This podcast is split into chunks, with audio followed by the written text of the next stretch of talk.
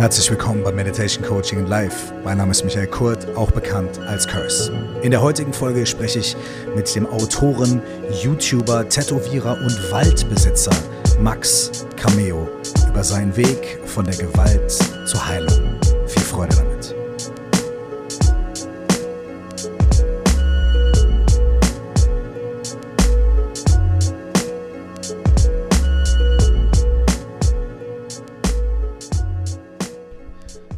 Mein heutiger Gast im Meditation Coaching in Life ist Max Cameo. Max Cameo ist Autor. Sein neues Buch von der Straße in Wald ist jetzt draußen und ich hoffe, dass ihr nach diesem Podcast spätestens alle Lust darauf bekommen habt, ein bisschen darin zu lesen, denn Max ist auch YouTuber, da werden wir ein bisschen darauf eingehen. Er ist auch Tätowierer und, Achtung festhalten, Waldbesitzer. Vor allem ist Max aber auch ein Mensch mit einer sehr, sehr bewegten und auch sehr teilweise, man könnte sagen, dunklen und nicht ganz ungefährlichen Lebensgeschichte. In seinen YouTube-Videos ist er unter anderem bei den berüchtigsten Gangs der Vereinigten Staaten. Er ist auf Native American ähm, Reses, also Reservaten, und er ist auf der halben Welt unterwegs und geht an die absurdesten Orte und begegnet Menschen immer auf eine sehr offene, sehr direkte Art und Weise. Max ist quasi von oben bis unten tätowiert, ist eine Erscheinung, eine stabile Statur und er selbst hat in seiner Jugend und in seinem jungen Erwachsenenalter sehr viele Dinge erlebt, die er verarbeiten musste. An dieser Stelle möchte ich darauf hinweisen, dass wir in diesem Gespräch auch über Gewalt sprechen. Wir sprechen über Prostitution, wir sprechen über Zuhälterei, wir sprechen über Drohungen, bedrohliche Situationen und wir berühren an einer Stelle auch das Thema Freitod. Das bedeutet, wenn diese Themen für dich schwierig sind, was absolut nachvollziehbar ist, dann schau für dich selbst, ob du dir dieses Gespräch weiter anhören möchtest und ob du in diese Themen einsteigen möchtest. Ich kann von meiner Seite sagen, dass in meiner Empfindung Max sehr offen, aber auch sehr differenziert und absolut nicht glorifizierend oder besonders grafisch über diese Dinge gesprochen hat. Dennoch sei es an dieser Stelle erwähnt und ich hoffe, du kannst gut für dich sorgen. Schon mit elf Jahren ist Max auf die schiefe Bahn geraten und von Drogenkonsum bis zu ähm, Mitgliedschaft in einer kriminellen Vereinigung und anderen Dingen hat er sehr viel erlebt. Wir fragen uns hier, ob Menschen rehabilitierbar sind. Und wenn man sich die Lebensgeschichte von Max anschaut, dann möchte man eigentlich eine extrem positive Antwort darauf geben. Wir sprechen aber auch darüber, welche Dinge dazu geführt haben, dass er auf die schiefe Bahn geraten ist, was er denkt, die Probleme in unserer Gesellschaft, wo die liegen, warum so viele Jugendliche und vielleicht auch junge Männer so fasziniert sind von den Narrativen vom starken Mann, von Dominanz, von Gewalt und wie ein Weg hinausführen kann. Wir sprechen aber nicht nur darüber, wir sprechen auch über seine Liebe, seine neu entdeckte Liebe zur Natur, zum Wald, zu Pflanzen und vor allem auch darüber, wie genau das ihn geheilt hat und ihm auf seinem Weg bis heute begleitet. Denn der Prozess der Heilung hört natürlich nie auf, sondern geht ein ganzes Leben lang. An einer besonderen Stelle gibt Max auch einen Tipp und das ist für mich ein ganz bestimmtes, ganz besonderes Goldnugget, wie man als Mensch, der in der Großstadt lebt oder in einer Siedlung, die scheinbar weit entfernt ist vom Wald und von der Natur, wie wir uns in so einer Situation trotzdem und auf eine super coole Art und Weise mehr mit der Natur verbinden können. Ich freue mich sehr, das heutige Gespräch mit euch teilen zu können. Das Buch von der Straße in Wald ist jetzt draußen und jetzt viel Freude mit Max Cameo. Herzlich willkommen im Meditation Coaching in Live. Ich freue mich, dass wir miteinander quatschen und die erste Frage ist die wichtigste Frage. Wie geht's dir gerade jetzt? Mir geht's gerade sehr gut. Waren jetzt aufreibende letzte Tage. Ich habe tatsächlich als Speaker auch noch nicht vor so vielen Leuten gesprochen, wie ich das jetzt gerade in der Schweiz gemacht habe. Waren 800 bis 1000 Leute. Das war schon wirklich ähm, auch nervenaufreibend für mich dann vorher. Ich hatte nur eine halbe Stunde, um meine Geschichte zusammenzupacken und das ist fast ein Ding der Unmöglichkeit, sowas abzureißen. Es hat ganz gut geklappt, aber die Aufregung und das alles fällt jetzt auch immer noch dann ab. Das Wetter ist aber auch gerade schön hier in München, von daher, also die äußeren Umstände sind gut und dann ist es ja manchmal so, dass die auch einen Einfluss aufs Innere haben und ja, dann kommt das auch wieder zur Ruhe. Hm. Würdest du sagen, du bist ein ausgeglichener Mensch? Hm, nein, ich bin ein Mensch, der viel in seinem Leben auch immer getrieben war. Ja, ich habe zuletzt sehr viel Zeit bei den Ojibwe in äh, Minnesota verbracht und da hat ein alter Ojibwe Chief mir den Namen Nudin gegeben und das heißt auf Ojibwe Wind. Und ich glaube, hm. Wind passt ganz gut zu mir. jetzt hast du schon ein krasses Fass aufgemacht, wo wahrscheinlich viele Leute jetzt sagen, Moment mal, bei den Ojibwe Natives in USA, what the hell, wie, wie macht man das, was geht ab und so weiter. Und äh, ich, ich glaube, die Leute würden mich verjagen, wenn ich jetzt nicht da direkt einhaken würde. Ja. Erzähl, was ist die Story da? Wie, wie, wie, wie bist du dort gelandet? Wie lange warst du da? Was hast du erlebt? Die Story ist, wenn man, wenn das überhaupt eine, eine Story ist, ich würde das tatsächlich als, als Erfahrung, als Geschenk bezeichnen, ähm, diesen Einblick haben zu dürfen. Ich habe die USA selber ja sehr häufig und viel bereist und ganz am Anfang war es immer so, tatsächlich, ich habe Familie in Los Angeles Mhm. Und wenn ich nach LA kam, dann war es immer bei meiner Familie so, sollen wir den Hollywood Walk of Fame zeigen? Ich habe gesagt, nee, ich möchte nach Compton. Mhm. Was ich dann auch gemacht habe. Ne? Also ich ja. bin ja äh, viele Viertel ähm, besucht, bereist, gelebt. Aber dadurch, dass ich die letzten Jahre mein äh, Natur oder die Natur in mir selber irgendwo wiedergefunden habe, ähm, bin ich auf natürlichen Umwegen immer wieder mit Natives in Kontakt getreten und habe zuerst Zeit bei den Diné, also den Navajo, in der Navajo Nation verbracht, wo ich zum Beispiel auch in dem typischen Erdhaus, dem Hogan, dann ge gelebt und geschlafen habe. Oder wir, Marcia und ich, wir machen die Reisen zusammen. Und Sag kurz, wer das ist. Marcia ist meine Lebensgefährtin und auch ah, die okay. Person, die Super. maßgeblich für alles ähm, oder an allem beteiligt ist, was man so mhm. filmtechnisch und so von mir sieht. Und okay, ähm, die ist auch meine Erde. Also wenn ich der Wind bin, ist sie meine Erde. Okay. Geil. Und es war irgendwann so, dass ich jemanden von den Dakota kennengelernt habe, der inzwischen ein sehr guter Freund von mir ist, Tommy Tomahawk. Und ähm, er hat mich eingeladen, bei ihnen im Stamm Ehrenmitglied zu werden. Und äh, dann bin ich tatsächlich bei denen Enrolled Member, ein Tribe geworden und habe auch tatsächlich eine Tribal ID. Und äh, darüber hinaus machen wir dahingehend immer wieder diese Reisen, dass wir die Leute besuchen, zum Beispiel dann für das jährliche Powwow, wo wir auch teilnehmen. Und dieses Mal haben wir es so gemacht, dass wir ein paar Reservate besucht haben, die, ähm, also die Dakota, mit denen ich so zu tun habe, die sind im Großraum Minneapolis. Aber diese Reservate, die wir besucht haben, die sind ungefähr vier Stunden davon entfernt. Red Lake und Leech Lake und das sind Ojibwe ähm. Ist immer so schwer von Reservaten natürlich zu sprechen. Wir, wir sagen dann meistens immer Res, genau. the Res, ja, you from genau. the Res. The Res, genau. so, ähm, aber ähm, also wir, nur fürs Verständnis, ich glaube, wir sind, wir sind uns darüber einig, dass diesen Menschen diese Erde dort gehört und wir einfach nur jetzt für die, für das Verständnis einmal dieses Wort verwenden. Ja. Und ja, dort habe ich dann mit den Ojibwe tatsächlich viel Zeit verbracht. Wir waren jetzt gerade wunderbarerweise zu der Zeit da, als da die Wildreisernte stattfindet. Das heißt, man fährt mit dem Kanu raus auf die Seen. Man nennt Minnesota ja auch das Land der tausend oder zehntausend Seen.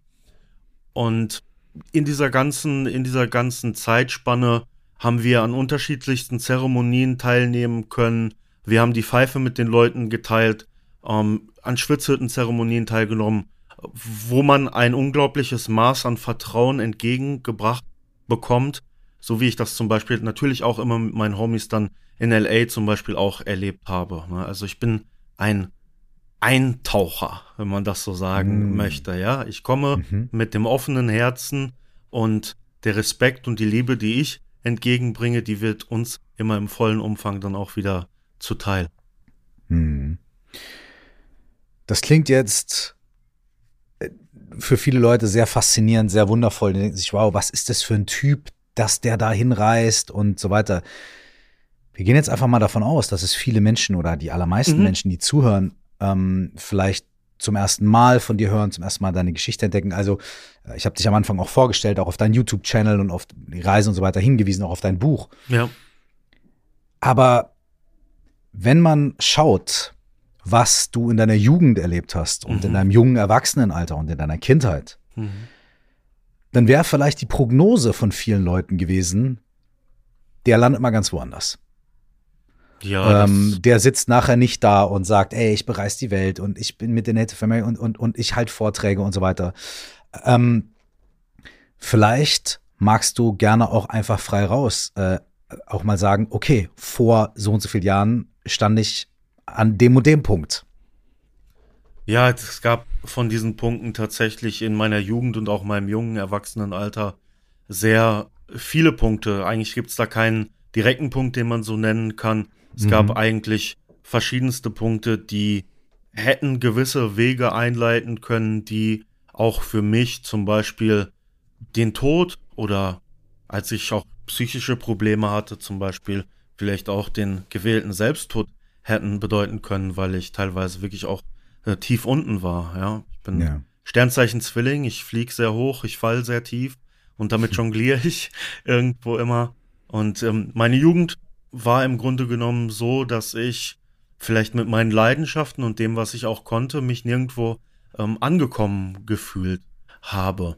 Und das hätte vielleicht auch alles ganz normal laufen können. Ich hatte schon ganz früh die Erfahrung, dass ich ein Problem mit Autoritäten habe. Das, ja. lag, das lag aber tatsächlich daran, dass ich in die erste Klasse der Grundschule kam.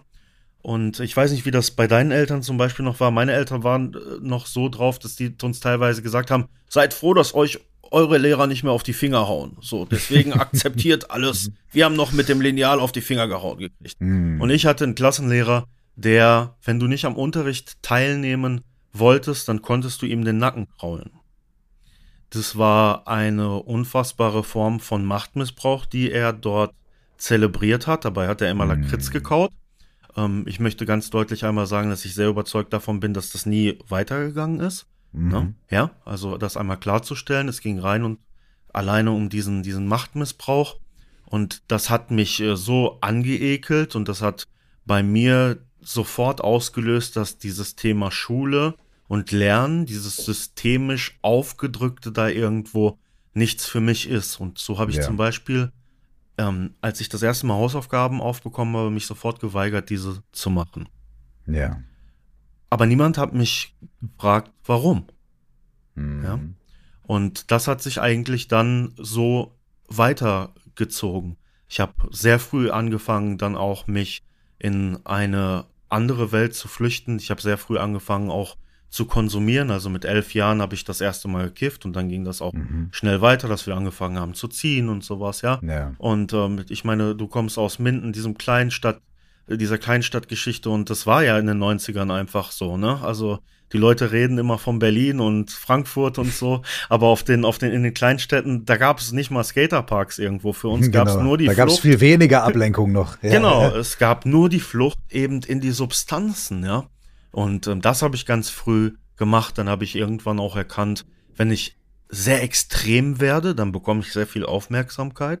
Vielleicht auch, um mhm. über das hinwegzutäuschen, was ich da an einem Defizit auch in Selbstvertrauen hatte, weil ich einfach lost war. Ich wusste nicht wohin. Ja.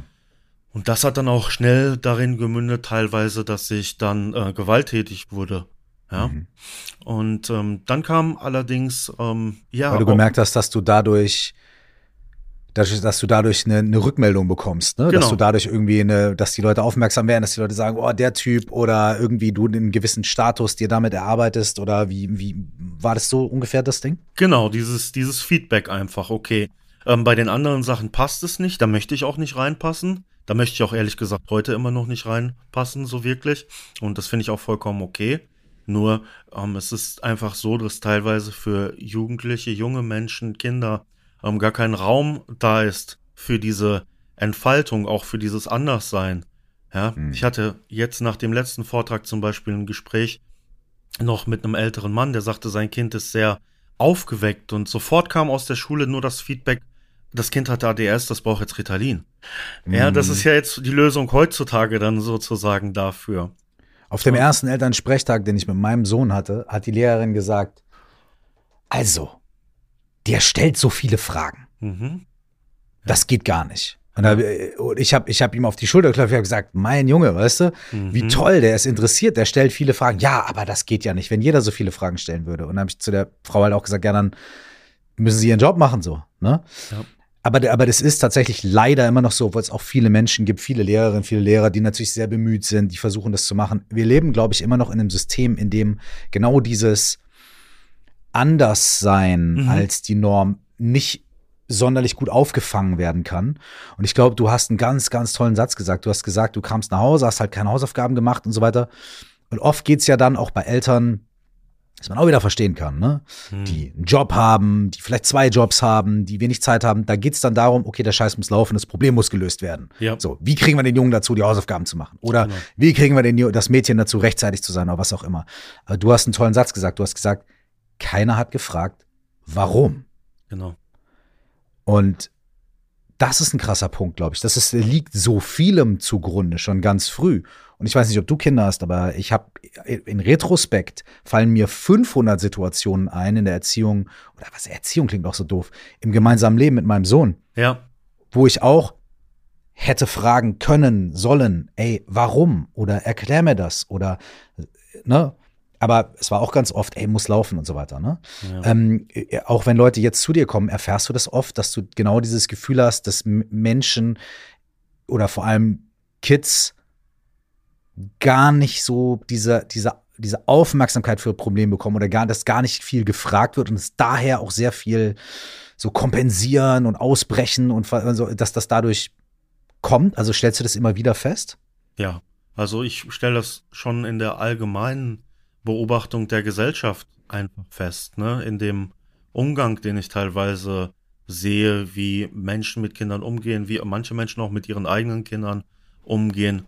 Ich glaube, dass es allgemein ein, ein Problem ist, dass wir zu wenig nach dem Warum fragen, dass wir zu wenig Raum für die, für die Kommunikation lassen, ähm, einfach Dinge, ja, sagen zu können, vielleicht auch, ja. Und auch dieses nicht ernst nehmen manchmal von jungen Menschen. Ich glaube, ähm, das, das, das wirst du mit sicherlich auch erfahren haben. Ich, ich kenne ja deine Musik seit Anfang an. Ich weiß ja, was dich auch früh umgetrieben hat. Deswegen weiß ich, dass du mit Sicherheit so etwas auch oft erfahren hast, dass einfach ähm, auch dieser, dieses Sprechen über Emotionen irgendwie ähm, immer ein Problem ist und war und dass viele Menschen sich einfach gar nicht trauen und dass das auch dann zu diesen Extremausbrüchen oder auch extrem Ausflüchten im Grunde ja. genommen führt, die viele, die viele Menschen haben. So. Das ist so wie, klar, wenn das Wasser kocht und du hältst die ganze Zeit einen Deckel drauf, ne, dann hat es ja gar nicht die Möglichkeit, mal ein bisschen über zu kochen und wieder runter zu kochen, sondern dann muss es ausbrechen. Es muss irgendwie diesen genau. Deckel ähm, sprengen. Ja. Ähm,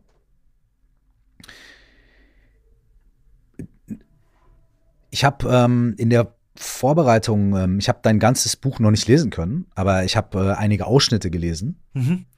Und du beschreibst dort eine Situation, in der du in eine neue Klasse gekommen bist. Mhm. Ähm, und eigentlich von den äußeren Umständen auch, die anderen Kids waren nett zu dir, ne, ihr habt zusammen Klimmzüge gemacht, du hast dich da irgendwie gut eingefügt, die Lehrerin war irgendwie cool. Aber du hast ganz unabhängig von diesen Umständen auch schon in dir gemerkt, dass du, du, du, du bezeichnest es dann tatsächlich rückblickend als Depressionen, ja. dass du als Kind, als junger Mensch diese Dunkelheit, diese, diese, diese, diesen grauen Schleier über, über den Dingen, die da passieren, schon in dir hattest und teilweise auch gar nicht wusstest, wie du damit umgehst. Also du hast dann gesagt, ey, ich glaube, ich muss nach Hause, ich muss, mhm. ne, es ist ja schwer, das zu verbalisieren und du beschreibst dann eine Situation mit deinem Vater, mhm. der dir, wie du sagst, nicht so oft emotional nah war, ja. Aber in der Situation hat er was mit dir geteilt, was, wo du das Gefühl hattest, okay, der versteht mich oder zumindest der kennt es auch. Mhm. Meine Frage ist, und ich glaube, da können wir vielleicht auch mal kurz, einfach weil wir beide hier als männliche Personen sitzen, dürfen wir auch mal spezifisch über Männer sprechen. Mhm. Was glaubst du, brauchen Jungs spezifisch auch Männer als Vorbilder oder männlich gelesene, identifizierende Personen, wie auch immer man das bezeichnen will, brauchen wir, brauchen wir das? Ist das wichtig? Und die Frage ist dann auch, wer sind die? Wer sind diese männlichen Vorbilder? Wo finden wir die? Mhm. Was muss die auszeichnen, damit wir, damit, damit wir irgendwie was von denen annehmen können? Weißt du? Ja, ich glaube, dass Authentizität das, das Wichtigste ist, was, was diese Leute auszeichnen muss.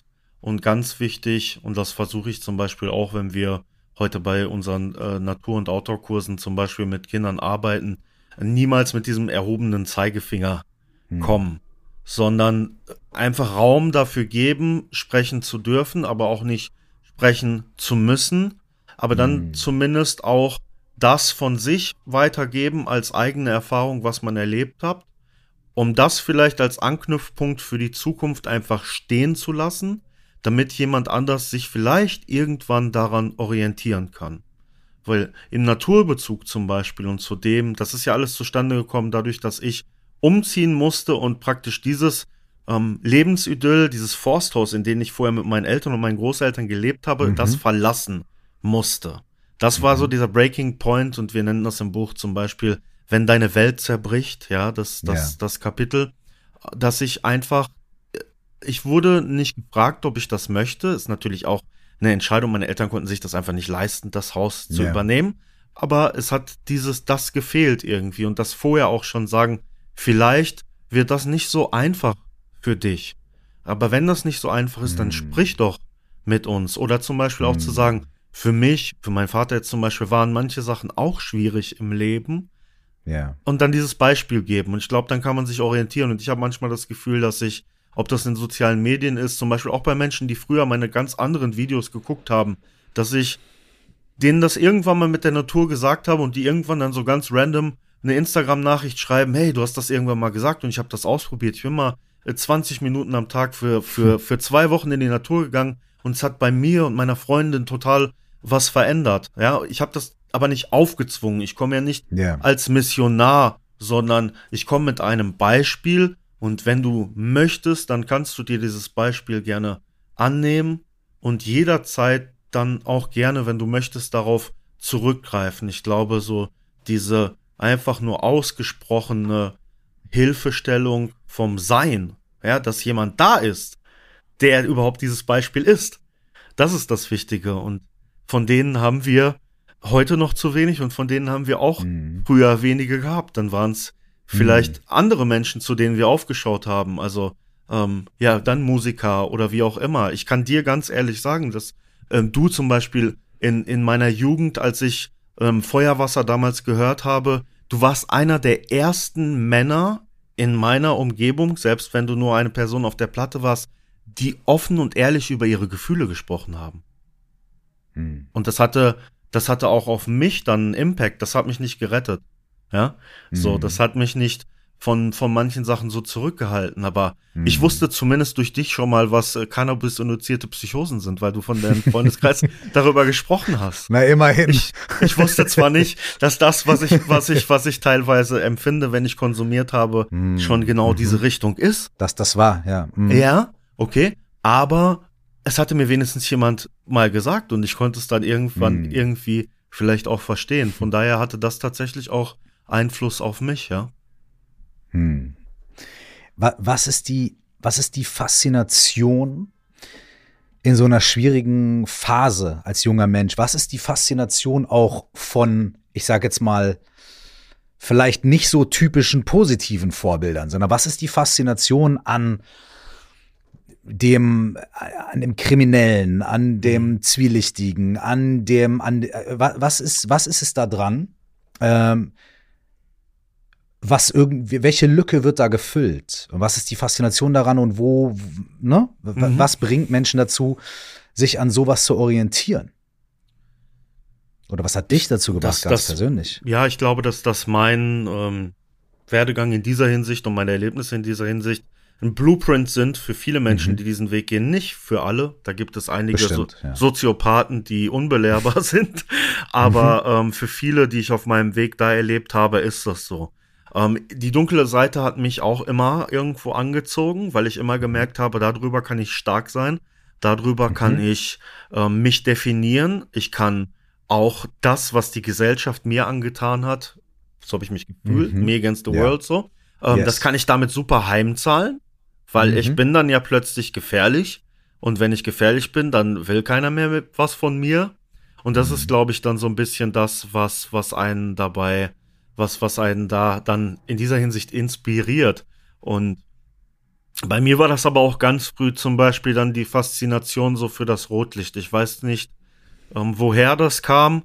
Also ich war jetzt auch gar nicht so, dass ich gesagt habe, so ich bin, bin der krasse Freier irgendwie so, wow, im Puff gehen und da äh, für mm. Flatrate 30 Euro äh, Bim Bam machen, so, das mm. ist jetzt voll meine Welt sondern mich hat ähm, die Welt da drumherum so angesprochen, weil es einfach eine absolute Parallelstruktur war.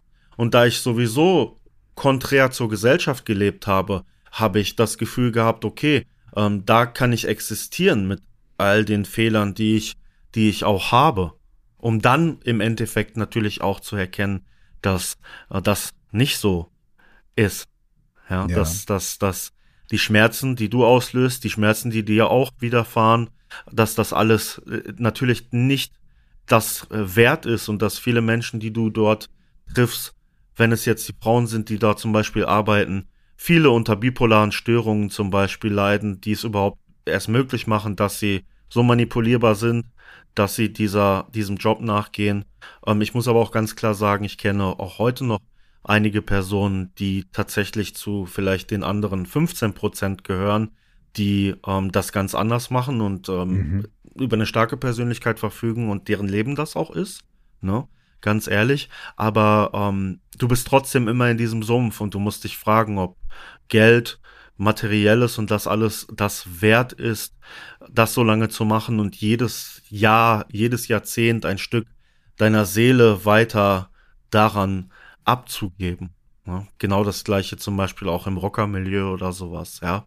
Du wirst gecatcht mit diesen Phrasen von Brüderlichkeit, dem männlich-martialischen und wir sind alle Bros und alles ist cool und nach drei Monaten merkst du, dass es einfach, du hättest auch in die CSU gehen können, so ist alles nur Politik.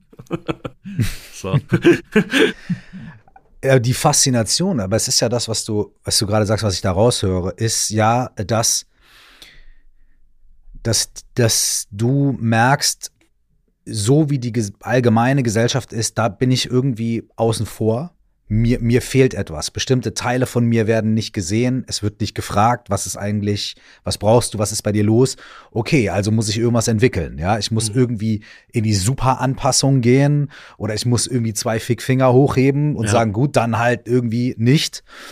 Und dann tun sich andere Möglichkeiten in Anführungsstrichen auf oder Milieus oder andere Räume auf, wo mhm. dir erstmal, wie du gerade gesagt wirst, suggeriert wird, ähm, hey, hier kannst du sein. Hier kannst du, ähm, hier sind vielleicht auch diese Dinge, die du woanders verstecken musst, das sind hier Vorteile. Mhm, genau. Das sind, ne, das sind hier vielleicht auch äh, Dinge, äh, die, die, die du hier sonderlich einbringen kannst. Ich meine, wir werden wahrscheinlich die Gesellschaft in diesem Gespräch nicht komplett reparieren, aber mich würde echt interessieren, was du glaub, was du denkst, ähm, können wir das irgendwie schaffen? Diese, diese, auch diese, in, also was man jetzt vielleicht dunkle Seite, Schattenseite, mhm. das ist auch wieder so wertend, aber diese, diese Seite, wie, wie können wir das schaffen? Ist das überhaupt möglich, das mehr in so ein gesamtgesellschaftliches Erleben zu integrieren, sodass dieser, dieser Weg ins Extreme gar nicht so unbedingt sein muss? weißt du, worauf ich hinaus möchte? Ja, absolut. Ähm, ich glaube, dass der, diese, diese Dinge, die ich gesagt habe, dieses, dieses, das Verständnis, dass, dass das Verständnis ein Schlüssel dahin ist, zu heilen.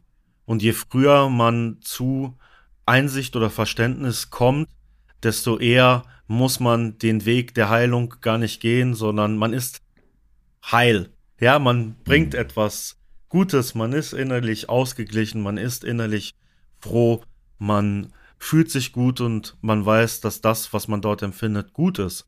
Ich glaube, dass das einfach, ähm, einfach immer wieder auch disziplinarisch äh, bei sich selber dann geübt werden muss und dass wir zum Beispiel, wenn wir über Dinge wie Meditation sprechen oder so, dass wir solche Sachen zum Beispiel viel früher dann auch etablieren müssen. Ich habe jetzt, du hattest über deinen Sohn gesprochen, wenn ich über meine Tochter spreche, zum Beispiel, ähm, meine Tochter ist irgendwann ganz intuitiv zu einem Baum gegangen und hat ihn umarmt. Mhm. Dann habe ich mich gefragt, so, wo, wo, warum, warum hast du das jetzt gemacht? Ne? So, also mir war es jetzt nichts Fremdes. Sie gesagt, unsere Lehrerin hat das mit uns gemacht. Mhm. Ja, und äh, das, das sind natürlich dann Dinge, wo man dann schon mal merkt, okay, äh, da gibt es Leute im System, die versuchen etwas anders zu machen.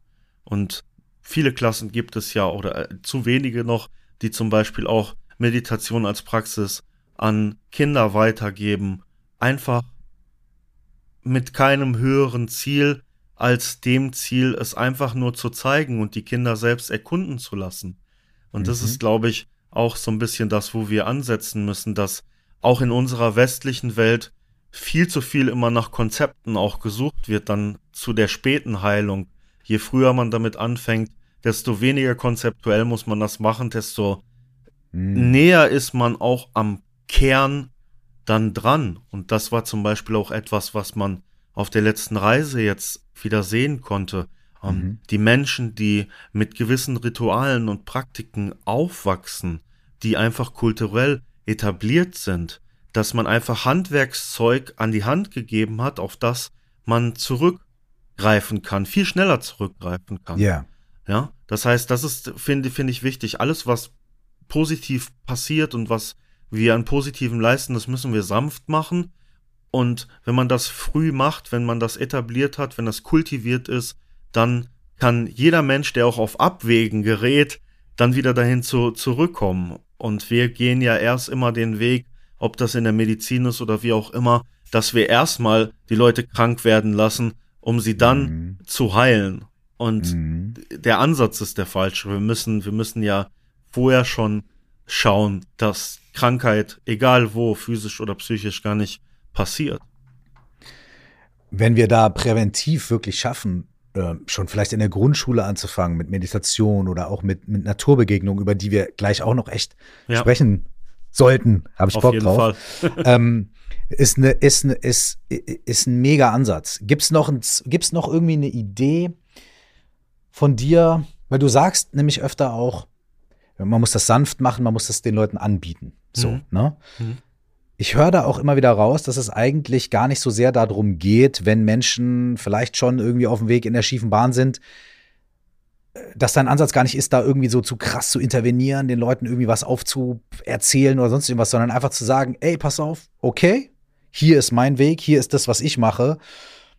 Ich stelle das in den Raum und dann gehe ich. Mhm. Und dann kannst du entweder gar nichts damit machen, weil es dich nicht interessiert, vollkommen in Ordnung. Ja. Oder du machst irgendwas damit, vielleicht heute, vielleicht auch in einem Jahr.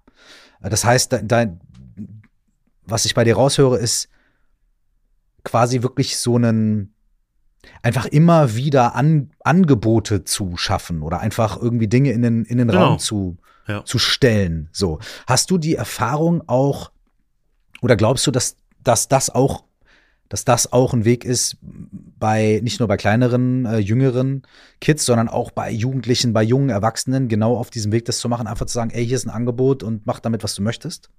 Ja, ich kann jetzt aktuell, wie gesagt, ich bin ja ein, ein sehr großer Beobachter. Als ich zum Beispiel vorhin in unserem Verlagsgebäude war, ähm, die hatten da so Bilder mit so Luftpflanzen.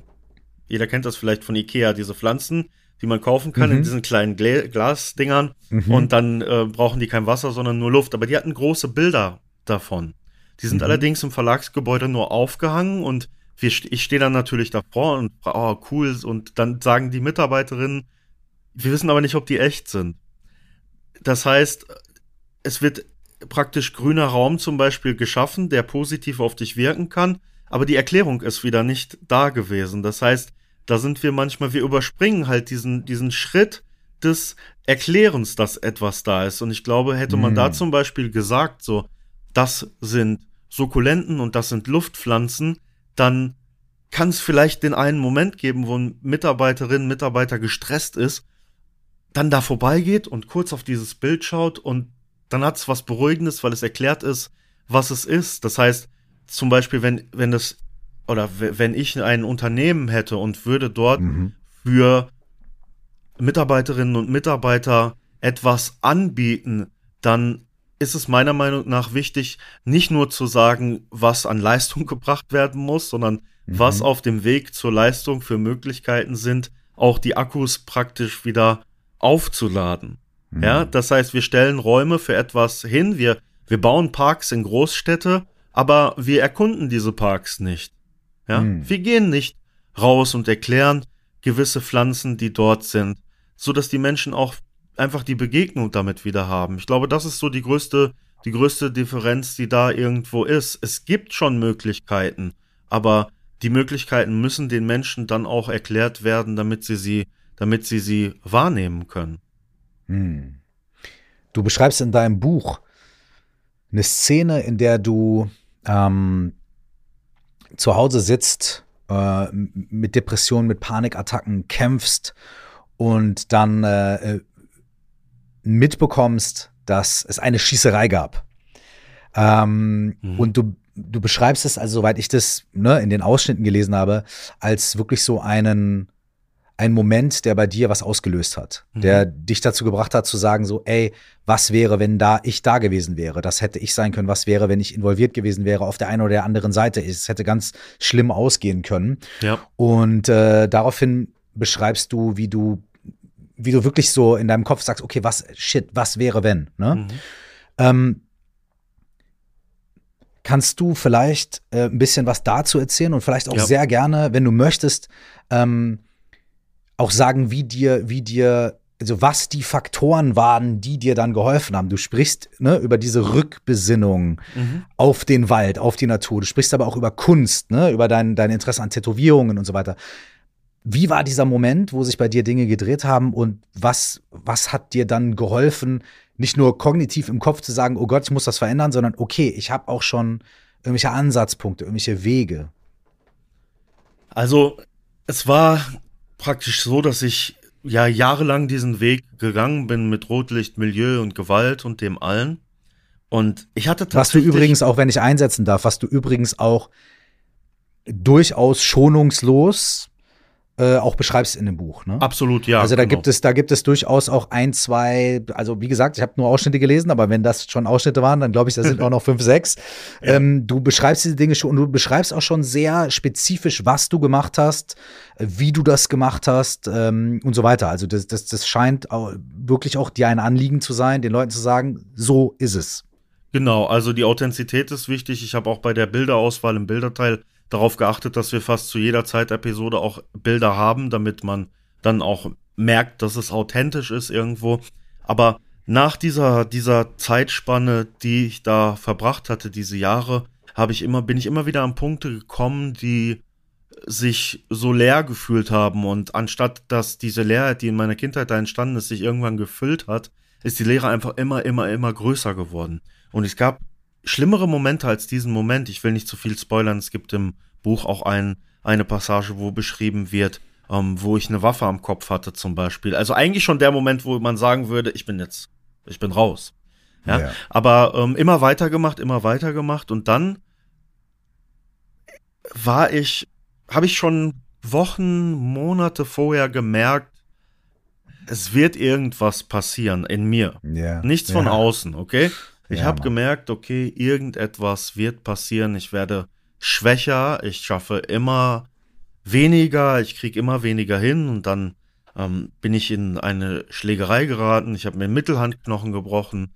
Ich war im Krankenhaus und habe mir im Krankenhaus eine Lungenentzündung eingefangen. Und äh, ich, wie gesagt, ich versuche nicht zu viel zu spoilern, damit man es dann mhm, mhm, intensiv nachlesen kann.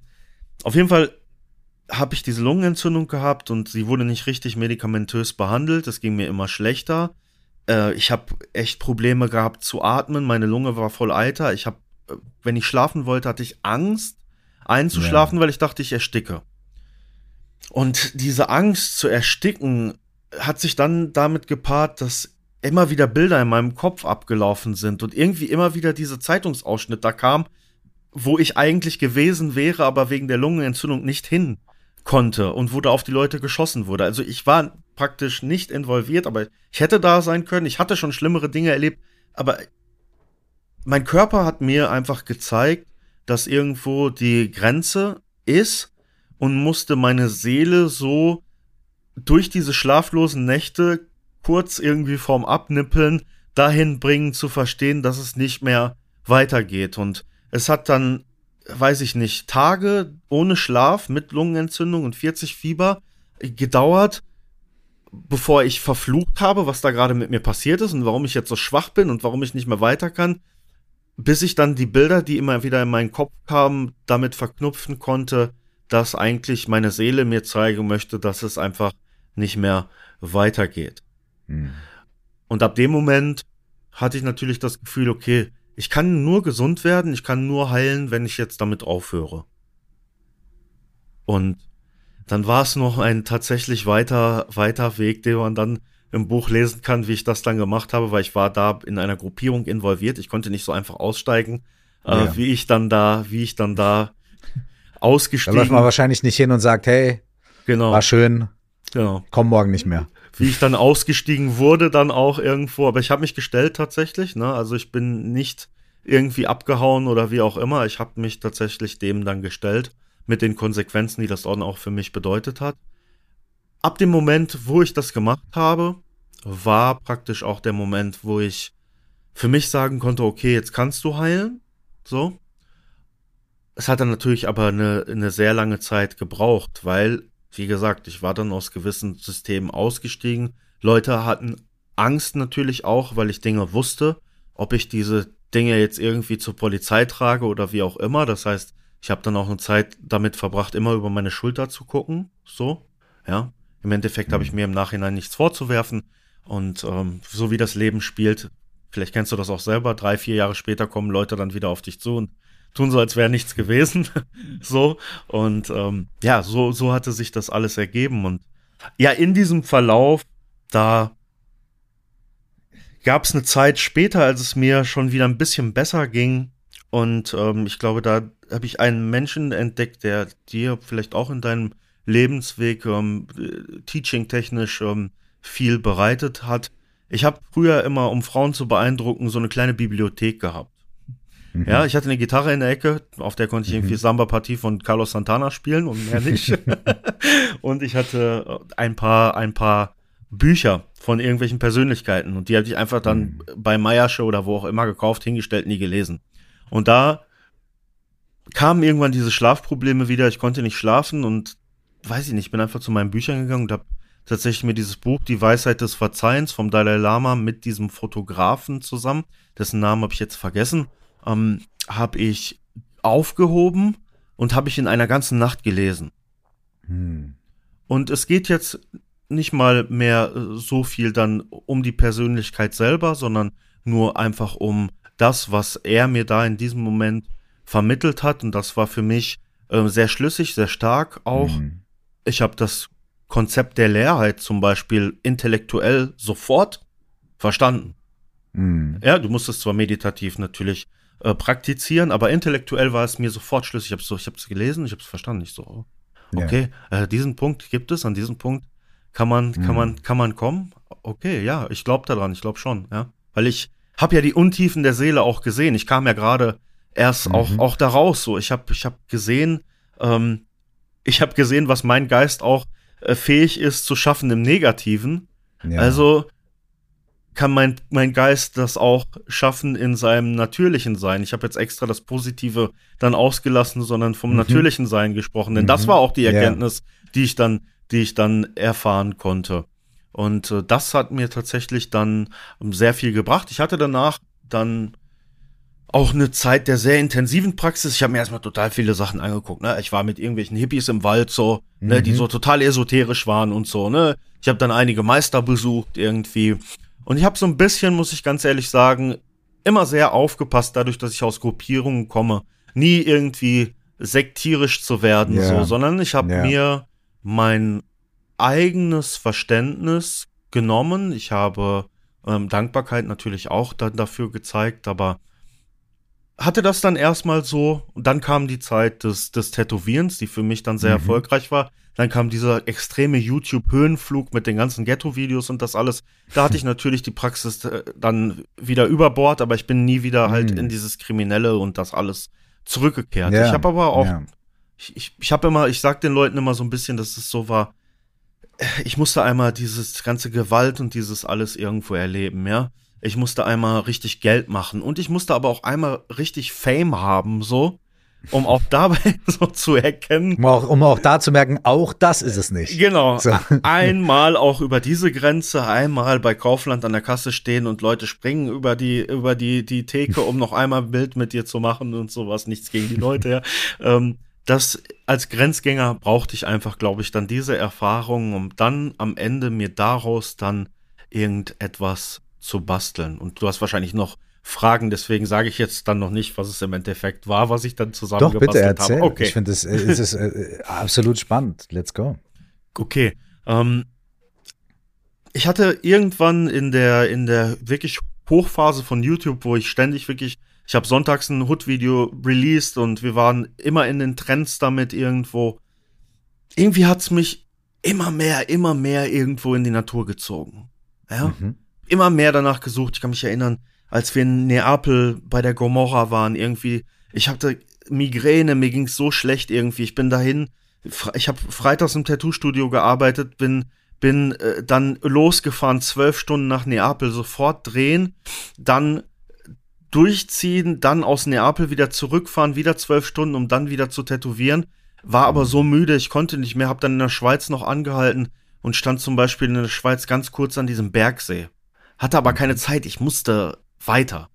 Mhm. Und das, das, hat mich zum Beispiel so gestört, dass ich keine Zeit hatte zum Verweilen. Dass ich ja. diese, diesem, dieser Schönheit keinen Raum geben konnte. Dass ich dann immer mehr, immer mehr in den Wald gegangen bin. Und irgendwann, je mehr ich das gemacht hatte, habe ich mich so ein bisschen an den kleinen Jungen erinnert, der damals aus diesem Forsthaus, diesem Waldidyll praktisch entrissen wurde und mich ja mit diesem kleinen Jungen, der ich dann war, versöhnt. Ja, mhm. also ich habe darüber nachgedacht, Max, du hast jetzt das alles erlebt, du hast das alles gemacht, aber was war denn dein Wunsch, als du Kind warst? Hm. Eigentlich wolltest du weiter jeden Tag schmutzig in der Natur ähm, mhm. sein, in diesem Forsthaus, wo ihr leider wegziehen musstet. Es gibt doch diesem Kind endlich das, was es, was es wollte. Und das war, glaube ich, so der Schlüsselmoment für mich irgendwo, wo ich auch zum Beispiel gemerkt habe, dass ähm, für mich, das ist so mein bisschen meine persönliche Meinung zum Beispiel, ähm, Meditation nicht unbedingt für Menschen ähm, diese strikte Praxis, wie zum Beispiel im Zen sein muss, dieses, du musst dich hinsetzen und du, weißt du, es ist ja dann manchmal, wir Europäer haben da auch manchmal falsches Verständnis für die Konzepte selber, ne? Ähm, hm. dass, dass, dass das für mich ganz natürlich einfach da draußen stattfindet. Dass die Natur eigentlich diese endgültige Wahrheit ist, nach der ich gesucht habe. Weil ich natürlich auch dann in wieder festgestellt habe, dass wir natürlich Natur sind und wir uns so weit von ihr entfremdet haben, dass Menschen denken, wir sind hier und die Natur ist da. Mhm, ja, das heißt, es ist so ein absurdes, ich finde es auch immer witzig, dass es so ein absurdes Konzept ist, ne, dass wir denken, ja, ja Natur, das ist irgendwas da hinten oder da genau. draußen. Aber Nein. Alter, wir, wir sind Natur, wir sind genau Lebewesen, äh, genau. äh, wie alle anderen Lebewesen auch, wie alle anderen, also es ist das ein und dasselbe. Also es gibt nicht Mensch und Natur, sondern es ist dasselbe Ding. Ich finde es genau. Äh, so interessant, wie wir das aber voneinander trennen. Immer. In, in, in, unserer, in der Art, wie wir reden, in der Art, wie wir denken, in der Art, wie wir handeln. Wahnsinnig genau. interessant, ja. Und das ist eine tatsächlich zu findende, sehr einfache Weisheit, wenn man anfängt, das zu praktizieren, diese Naturbegegnung, äh, diese Beobachtung auch, wie ich das zum Beispiel mache. Ich schaue mir dann so ein Bild von dem ich gesprochen habe, an. Ich schaue mir die Pflanzen an. Ich nehme sie wahr. Und indem du das wahrnimmst, merkst du, dass du ein Teil dessen bist. Ja? Und das ist, das ist der Kern der Wahrheit. Das ist auch, wenn wir über Meditation sprechen, ist das eine aktive Form von Wahrnehmung des Hier und Jetzt. wenn du das immer machst. Wenn du in die Natur gehst und dich mit der Natur verbindest, dann bist du bei dir, weil du in allem bist. Ja, so, das ist, und das, das habe ich, das habe ich verstanden. Und als ich das verstanden und gesehen habe, war das auch ähm, ein immer wieder abrufbares Ding. Ja, also mhm. das ist für mich ein Ort, an den ich gekommen bin in mir selber, der sich für mich immer abrufen lässt, wenn es mir schlecht geht, wenn es, wenn ich gestresst bin, wenn irgendetwas kommt, kann ich mich an diesen Ort versetzen. Ich muss ihn nicht mal aufsuchen, weil ich ja weiß, dass ich das bin, dass eigentlich alles, was mich ja. hier umgibt, Natur ist. Das auch, ja. was ich immer so ganz gerne sage, auch als ähm, bisschen Symbolik ist, ich frage immer die Menschen so, was gefällt dir lieber? Unsere, schau dir mal die Welt an. Wie ist der Fernseher? Ähm, wie sind deine Autoreifen? Ja, dann sagen, finden die Leute manchmal andere Worte, dann frage ich sie, wie könntest du das noch nennen? Ja, künstlich. Mhm. Genau. Und wie viel von diesem Künstlichen umgibt dich? Ja, total viel. Was findest du schöner? Natürlich oder künstlich? Nur die Wörter. Ja, natürlich. Äh, genau. Aber wir haben zu wenig von dem Natürlichen um uns herum. Das heißt, mhm. je mehr Natürliches wir schaffen, je mehr wir die Orte aufsuchen, an denen wir das Natürliche finden, desto näher sind wir an unserem natürlichen Kern, an dem, wo wir herkommen, an dem, wo wir hingehen werden und an dem, wo wir jetzt sind. Das kann man natürlich, aha, das Wort natürlich, aha. auch auf die geistige Ebene übertragen, indem man sagt, okay, was ist dir lieber? Wirklich ganzheitlich du zu sein, mit all deinen Facetten da sein zu können, leben zu können, dich ausdrücken zu können oder irgendwie ständig künstlich zu versuchen, das zu kompensieren, das zu überspielen, das zu übertünchen und so weiter. Sagst du, nein, ich möchte natürlich ich sein. Ne? Und genauso ist es auch bei anderen Menschen, die möchten, wünschen sich das auch von uns, dass wir sie natürlich sein lassen. Genau. So, ja. ja. Überall findet sich das, ja. Das ist, das ist, das ist, das, das kannst du überall feststellen. Alles, was eigentlich sich die Menschen wünschen, ist Natürlichkeit. Menschen wünschen sich natürliche Liebe, Menschen wollen geliebt werden und die wollen diese Liebe nicht erkaufen, die wollen diese Liebe nicht erzwingen, es sei denn, ja, ähm, wie wir schon gesagt haben. Wir müssen was kompensieren halt. Ne? Ja, ne? Mal, ja. Aber eigentlich wollen wir das. Die Leute beschweren sich darüber, dass sie ähm, in sozialen Medien, ähm, also ist mir letztens äh, wieder aufgefallen, traf ich auf jemanden, der sagt, es gibt heute keine echten Frauen mehr. Das stimmt nicht. So, du. Was so, heißt das überhaupt? Was heißt das? Was, was, soll das überhaupt heißen? Ja, ja, aber ja. Äh, so, oder, oder Frauen sagen das Gleiche oder Männer sagen das über ja, Männer natürlich. und Frauen sagen voll. das über Frauen, egal. Ähm, das heißt, sie suchen immer das Natürliche. Sie wollen das, sie wollen das Natürliche, sie, sie ähm, sprechen es aus, aber dort, wo sie suchen, finden sie es dann nicht. Oder die Art, wie sie es tun, finden sie nicht. Das ist zum Beispiel auch ganz wichtig, dass wenn wir mit sozialen Medien umgehen, wo wir immer konsumieren und immer sehen, dass wir nicht von dem Medium konsumiert werden. Es ist wichtig, dass wenn wir Selfies und Fotos von uns machen, was wir so viel machen und Videos, dass wir nicht das Bild in dem Gerät werden, sondern dass wir wir selber bleiben. Und das ist, glaube ich, so ein bisschen das, was noch mehr an Unnatürlichkeit passiert. Wir kreieren diese ganzen Bilder von uns selber und wir streben immer danach, immer wieder das Bild von uns sein zu wollen, was wir da produziert haben, was 1000 mhm. Likes erreicht hat. Und umso mhm. mehr entfernen wir uns von uns selber und umso mehr sind wir unnatürlicher auch für andere Menschen. Und umso mehr ist es für uns schwieriger in Beziehungen zum Beispiel selber natürlich zu sein und auch jemand anderem die Chance für Natürlichkeit zu geben, weil wir als Gesellschaft das geschaffen haben, dass Frauen, Männer, wie auch immer Kinder, ist es ganz egal, denken, sie müssen ein Bild von sich kreieren und nur dieses Bild kann dann zählen und dieses Bild muss perfekt sein. So, aber unser innerlichster Wunsch ist Natürlichkeit. Und wir geben uns gegenseitig auch dieses Feedback. Genau. Wir geben uns gegenseitig das Feedback, äh, ja, bei, bei, bei irgendwelchen jungen Jungs ist halt so, ah, wer breit gebaut ist, kriegt gutes Feedback. Ne? Mhm. So. Oder bei Frauen ist es dann, wer das und das trägt oder die, die Sachen benutzt und so weiter. Ne? Wir, wir geben uns ja dann auch dieses Feedback, weil wir obwohl wir uns selber damit unter Druck setzen, diesen Bildern zu entsprechen, denken wir, ah krass, das ist aber das, was erstrebenswert ist, geben dann den anderen Leuten wieder dieses Feedback, ey geil, dass du breit gebaut bist. Mhm. Ähm, und dann denken die wieder, ah, cool, okay, cool, ich muss mehr ins Fitnessstudio gehen oder was auch immer. Ne? Wir reproduzieren das mit uns selbst. Und das finde ich so, so spannend und auch so tragisch, hm. dass wir eigentlich alle darunter leiden. Ja. Und es doch noch uns es so selten schaffen, trotzdem durch diesen Kreislauf durchzubrechen und zu sagen, okay, wir leiden da alle drunter, komm, lass das mal anders machen, so. Ne? Ja, ja. Und ich, ich, ich, ich glaube, dass, wie du es eben beschrieben hast, diese Verbindung zur Natur ein Weg sein kann. Genau. Um aus diesem Künstlichen rauszukommen und zu sagen, okay, Füße auf dem Fußboden und nicht auf dem Betonboden, sondern auf dem Waldboden. Gucken, was ist hier, wie hängt das zusammen und so weiter. Hattest du wie so eine Art Waldlehrerin, Waldlehrer? Ist das was, wo, wo dich jemand dann noch mehr reingeführt hat? Ähm, oder, oder gibt es ganz verschiedene Menschen dort oder war das irgendwie was, wo du dich einfach hingezogen gefühlt hast und dann hast du dich selber informiert?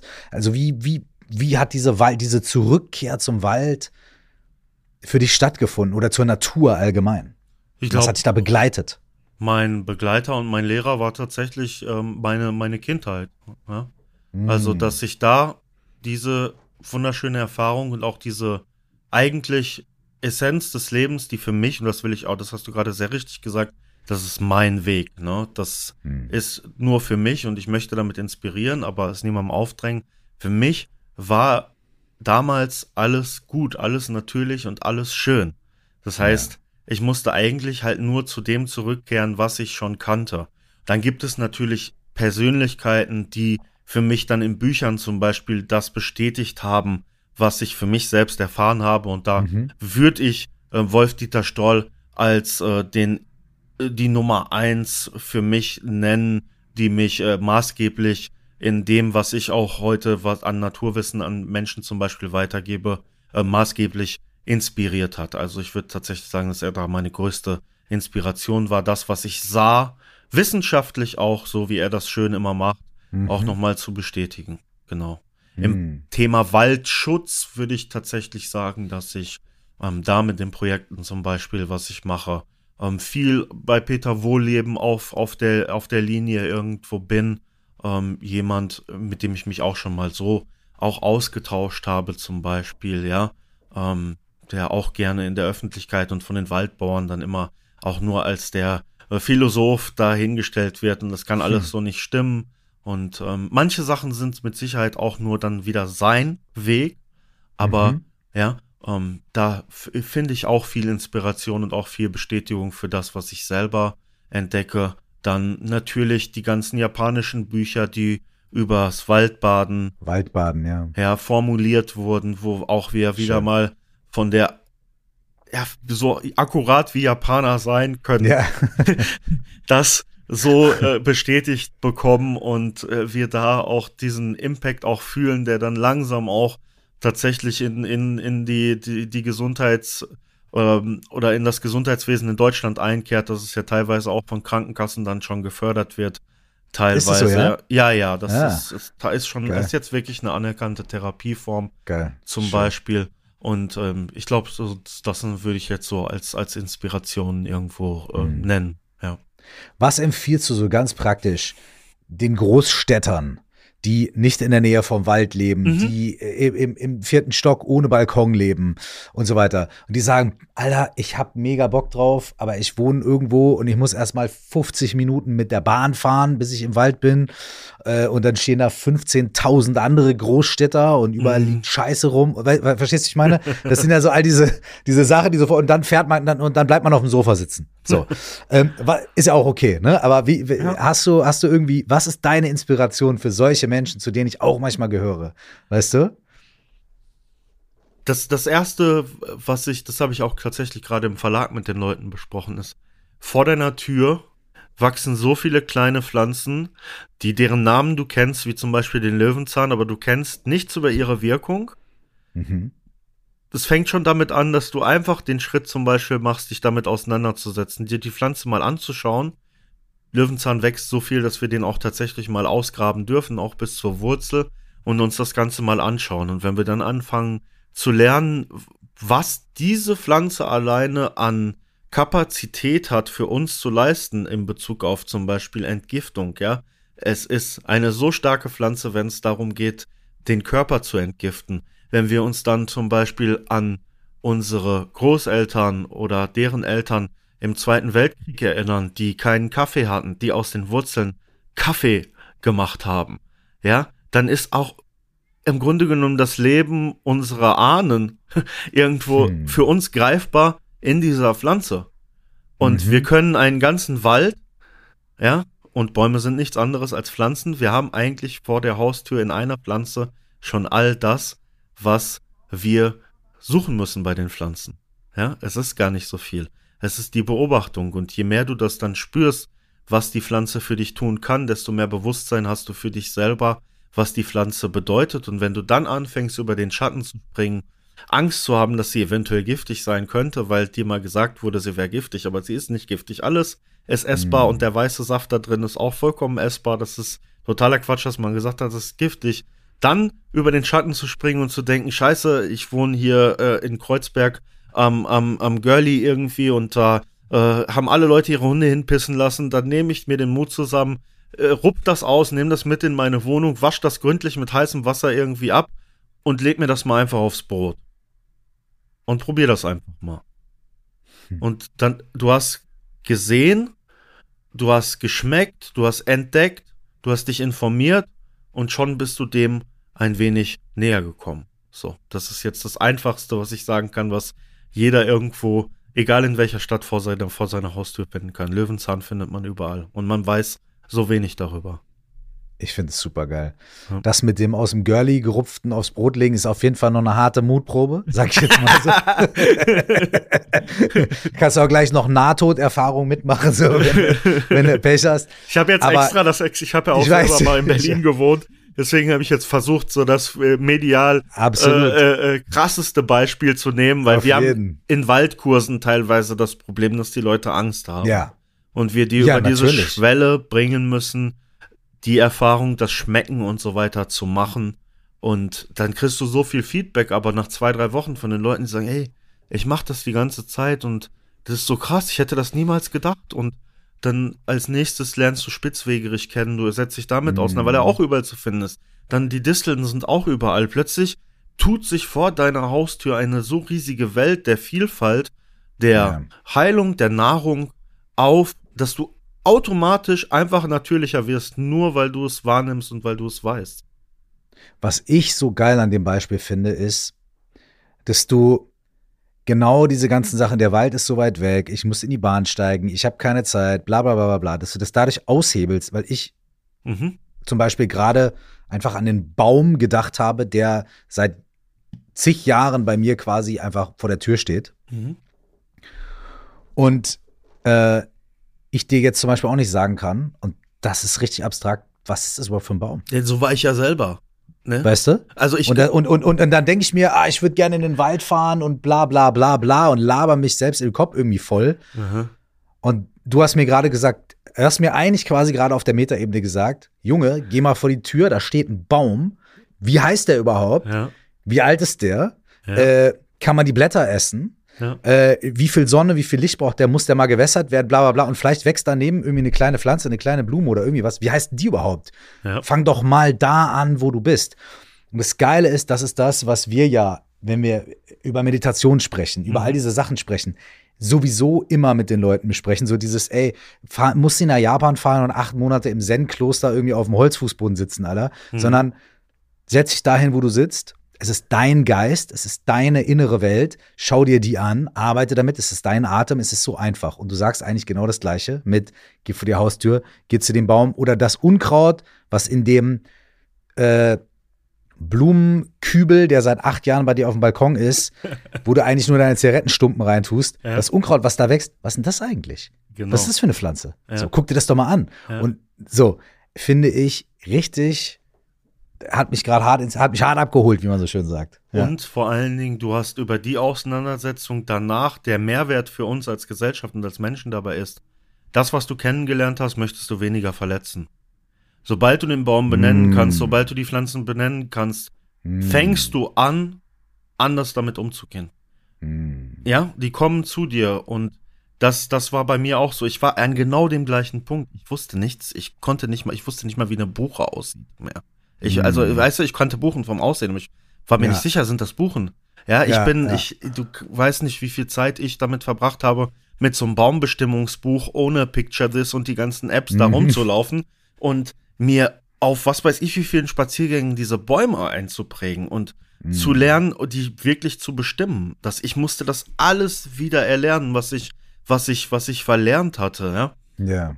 Und aber die Feinfühligkeit für das alles und dieser Entdeckergeist, den man dadurch entwickelt, der ist sowas von schön und das kann man tatsächlich ähm, nur durch die Praxis damit erlernen. Also man kann, wir können das jetzt so schön reden, man muss es tatsächlich einfach ausprobieren. Und meine einfache Rat an jeden ist tatsächlich 20 Minuten am Tag für zwei Wochen einfach mal ausprobieren. Ja, also ob das im Park ist, ob das die Pflanze vor der Tür ist, ob das die Zimmerpflanze ist, ob das der Wald ist, ganz egal, einfach mal 20 Minuten am Tag für zwei Wochen sich mit irgendetwas Natürlichem draußen auseinanderzusetzen, einer Pflanze, einem Park und dann einfach mal schauen, was sich da in einem verändert. Und wenn man dann die Steigerung dessen noch machen möchte, dann geht man von 20 Minuten auf 45 Minuten hoch. Und bei 45 Minuten ist es wissenschaftlich schon bewiesen, dass da die Stressreduktion im Körper zum Beispiel auf natürliche Art und Weise dann anfängt, wenn wir zum Beispiel im Wald oder wo auch immer im Park mhm. sind. Ja, also ab 45 Minuten ist wissenschaftlich bewiesen, dass dann schon unser Stresslevel und das alles reduziert wird. Ja. Mhm. Okay, das ist so der Sweet Spot, 45 Minuten. Ne? Okay. Genau, ja. Das ist hm, vielleicht wie äh, vergleichbar auch mit Meditation. Ne? So. Mm. Geil, schön. Du hast gerade einen, einen, geilen Satz gesagt. Und zwar hast du gesagt, alles, was man äh, besser kennenlernt, möchte man weniger verletzen. Mhm. Ähm, wie ist das bei uns Menschen untereinander und miteinander? Ähm, ich habe gar nicht so richtig so eine Frage, sondern einen Gedanken und spiele mir einfach irgendwie zurück, was du, was du darüber denkst. So, ne? Mhm. Ähm, ich habe da das Gefühl, dass es dort ganz ähnlich ist. Äh, es fällt uns leichter, Menschen zu verurteilen, äh, Menschen gegenüber körperlich oder mhm. geistig äh, Gewalt anzuwenden und so weiter. Ne? Wenn, mhm. wenn wir, wenn sie was anderes sind als wir. Ne? Mhm. Ne? Genau. Ein andere, anderen Background oder anderes Aufwachsen oder andere Gruppierungen oder und so weiter. So, ja. Ne? ja. Und ich habe das, die Erfahrung auch, dass, dass auch, dass wir durchaus auch in der Lage sind, auf Menschen zuzugehen und mit und Menschen auch irgendwie verstehen zu können, fühlen zu können, sogar mögen zu können, die Sachen denken, Sachen machen äh, auf der Oberfläche, wo wir eigentlich sagen, ey, niemals, auf gar keinen Fall. Das, das, das, das verurteile ich. Wenn wir irgendwie darüber hinwegkommen und den Menschen dahinter kennenlernen, die Geschichte des Menschen kennenlernen, die Ängste, die, mhm. die Sorgen und so weiter. Ich, ich, ich habe öfter erlebt, dass ich sage jetzt mal, äh, total ein banales Beispiel, was auch ein bisschen so ein Mickey-Maus-Beispiel ist, um jetzt nicht ganz in, in die Absolutive zu gehen, aber ähm, der, der Mensch, der, ich sage jetzt einfach Mann und Frau, whatever, einfach um es einfach zu halten, der Mann, der seine Frau nach Strich und Faden betrügt, mhm. sitzt zusammen mit einer anderen Frau, die er gar nicht so gut kennt, die von ihrem Mann betrogen worden ist und mhm. dadurch irgendwie ganz viel Leid erfahren hat. Auf der Oberfläche wird die, ist die Frau wahnsinnig getriggert, noch so ein Arschloch, mhm. ja. Mit dem Typen rede ich überhaupt nicht. Setzt die beiden ein paar Stunden oder ein paar Tage zusammen in den Raum, facilitate ein Gespräch und sie werden sich gegenseitig wahrscheinlich sehr mögen und gegenseitig verstehen. Es heißt immer noch nicht, dass man das Verhalten der anderen Person mhm. Sanktioniert, gut heißt und so weiter. Aber meine Erfahrung ist, dass wenn wir andere Menschen kennenlernen, wir an einen Punkt kommen, an dem wir über die gemeinsame Menschlichkeit wirklich uns auch mit Leuten verbinden können und wirklich auch Menschen vergeben können oder auch Menschen äh, verstehen können äh, und so weiter, ähm, auf dieser Ebene. So. Ähm, und du sprichst ja auch über die Dinge, die bei dir passiert sind im Leben, die du gemacht mhm. hast, die du erfahren hast, sehr, sehr offen in deinem Buch. Mhm. Was ja auch dazu führt, dass man sagt, okay, das sind vielleicht Dinge, die ich nicht gut heiße oder das sind Dinge, die äh, ich verurteile oder die mir Angst machen oder was auch immer. Aber dadurch, dass dieser Mensch so offen dadurch spricht, gibt er mir eine Möglichkeit, ihn kennenzulernen, da einzutauchen. Hm. Ich glaube, es kommt langsam bei mir eine, ich weiß nicht, ob die Frage dazugehört. Sprich einfach. Nee, ich mache jetzt, ich mache jetzt erstmal, ich mache jetzt hier erstmal Stopp und keine Ahnung, hak, hak da gerne ein und dann glaube ich, schieße ich die andere Frage nochmal noch mal hinterher dann, die, die anschließt irgendwie. Ja, also ähm, es ist, es ist ja, mir, mir ist zuerst, äh, mir sind zwei Sachen so in, in die Gedanken gekommen. Ähm, andere Menschen, ich glaube, der Schlüssel, um andere Menschen zu verstehen, ist das Selbstverständnis ja, wenn man sich mm. selbst verstanden hat, dann kann man andere Menschen verstehen. Wenn man sich selbst auch vergeben kann, kann man anderen Menschen vergeben. Mm. Und äh, das ist, glaube ich, so wichtig, weil wenn wir jetzt nochmal zum Beispiel auf das Rotlichtthema äh, zu sprechen kommen, ähm, wie bringt man eine Person äh, dazu, sich selber zum Beispiel für Geld zu verkaufen? Mm. Ähm, das hat sehr viel damit zu tun, dass man Verständnis Liebe, Gefühle vorgaukelt, vorheuchelt und das hat auch sehr viel mit äh, sehr tiefer Psychologie teilweise zu tun. Das, das ist tatsächlich so.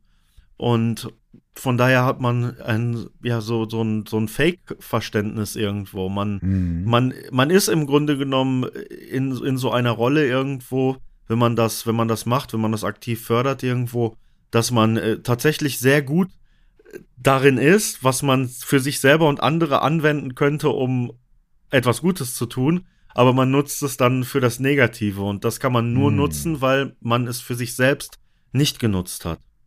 Weil die andere mhm. Person es für sich nicht nutzt und weil du es für dich nicht nutzt, um mhm. dann die andere Person auszunutzen. Ne? So, das heißt, jeder Mensch, der diese Fähigkeit für sich nutzt, das Selbst kennenlernst und das Wissens, was du selber bist und was du selber brauchst, der kann einfach, genau wie mit dem Baum auch, dem Baum keinen Ast mehr abschneiden. Ja? Hm. ja? Der hat den Baum kennengelernt, hat, weiß, wie der Baum heißt, weiß, was er macht. Das ist schwer, dann den zu verletzen. Und wenn du dich selber kennst, ist es schwer, dich selber zu verletzen. Und dann auch schwerer, andere zu verletzen. Es klingt jetzt natürlich perfekt, das ist für uns alle immer schwer, ich war Natürlich. auch vorhin auf der Autobahn und die Frau hinter mir äh, ging mir total auf den Sack irgendwie so und es war schwer. so, ja. Absolut. Ne? Also das, das ist jetzt die reine Theorie, die aber, wenn man sie umsetzt und wenn man davon lernt, immer mehr dann in dein Leben übergehen kann. Und dann bist du so weit an der Menschlichkeit, weil du all deine eigenen Fehler erkannt hast und gesehen hast, dass du natürlich mit jemand anderem in einem Raum sitzen kannst und auch der anderen Person alle Fehler verzeihen kannst. Ich bin jetzt am Wochenende gefragt worden, wie das für mich ist, wenn ich zum Beispiel in LA sitze mit Leuten, von denen ich weiß, die mit 16 Jahren jemand anderen umgebracht haben.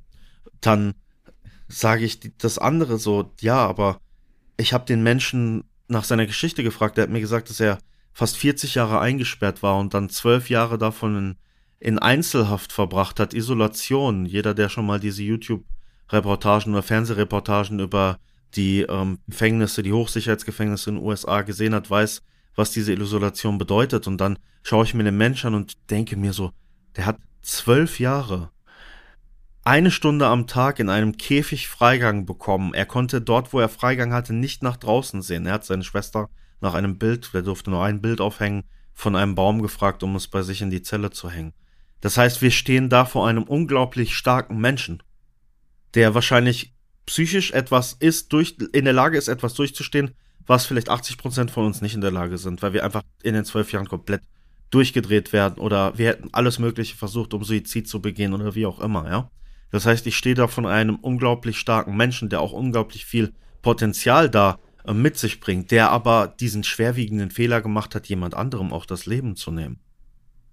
Aber ich bin soweit mit mir selber versöhnt und mit mir, ich bin nicht irgendwie grimy oder grumpy oder wie auch immer. Ich kann ja trotzdem dem Menschen im Hier und Jetzt zuhören und wahrnehmen. Und ich kann ihm auch eine Reflexion für das Hier und Jetzt geben. Und die Reflexion, die ich in diesem Moment hatte, als er mir das erzählt hat, vor allen Dingen ich als Baumfreund, dass er mir sagt, dass das ein mhm. Foto in seinem Baum war. Ich hatte einfach nur das Bedürfnis, ihn zu umarmen. Mhm. Ja, das war mir in dem Moment wichtig und das habe ich in dem Moment auch, auch gemacht. Und ich glaube, dass das Beispiel, was du eben auch genannt hast, tatsächlich so sein kann. Mit dem Hintergrund trotzdem noch, dass die Kacke, die er dann gebaut hat, äh, immer noch äh, die Kacke ist, die ihm im Schuh klebt und ähm, er vielleicht auch in der Zukunft alles dran setzen sollte, zumindest auch für Versöhnung dort zu sorgen, wo er die verbrannte Erde hinterlassen hat. Ja, das ist, glaube ich, auch ganz wichtig. Es gibt bestimmt ganz viele Leute, die ganz weit gekommen sind in ihrer persönlichen Entwicklung, aber die vergessen ähm, auch ein bisschen von der verbrannten Erde vielleicht hinter sich mal aufzukehren oder ja, äh, immer noch auch damit dann, dann leben, dass die anderen einem irgendwo noch etwas schulden und man selber schuldet niemandem etwas. Ne? Hm. Wir, wir alle leben in diesem Kreislauf und wir alle müssen uns jeden Tag immer wieder neu ähm, danach fragen, was auch unsere Schuld teilweise ist, um dann dahingehend ähm, Gutes für uns selber und auch für andere zu tun. So.